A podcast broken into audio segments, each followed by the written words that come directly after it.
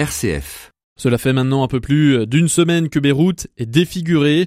Un entrepôt contenant plus de 2700 tonnes de nitrate d'ammonium a explosé mardi 4 août. L'association Anjou-Liban s'est déjà mobilisée pour apporter une aide financière, notamment sur place.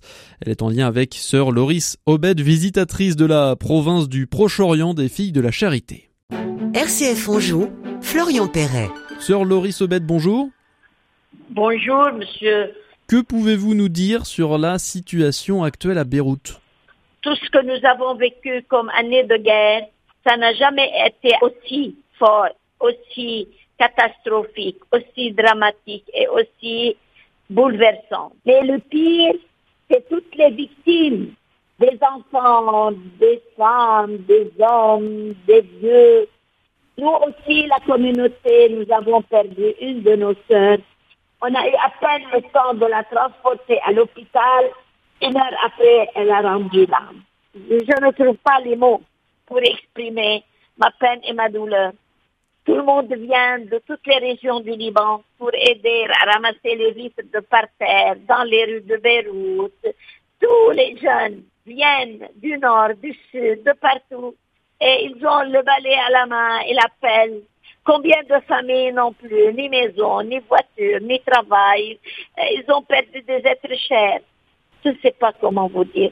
Seul Dieu peut soulager ces cœurs. Comme je disais en introduction, l'association Anjou Liban a déjà envoyé euh, quelques euh, aides financières, notamment pour remettre en état l'école secondaire des, filles de la charité de Beyrouth. Actuellement, euh, quels sont vos, vos principaux besoins, tout simplement? Nous sommes une communauté de services. Nous sommes les servantes des pauvres.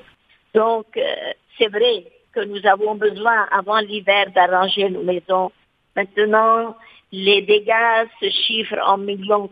Nous avons fait des équipes de secours avec les jeunesses mariales, les guides, les scouts, pour que nous puissions aider ces familles au moins à nettoyer leur maison et à pouvoir dormir dans leur maison.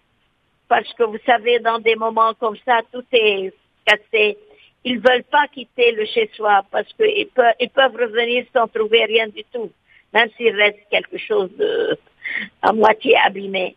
Alors on parle d'une aide internationale qui irait directement aux, victimes de la catastrophe. Euh, ça a été promis. Vous y croyez, vous, à cette promesse? Je n'ose pas vous le dire comme ça et à haute voix.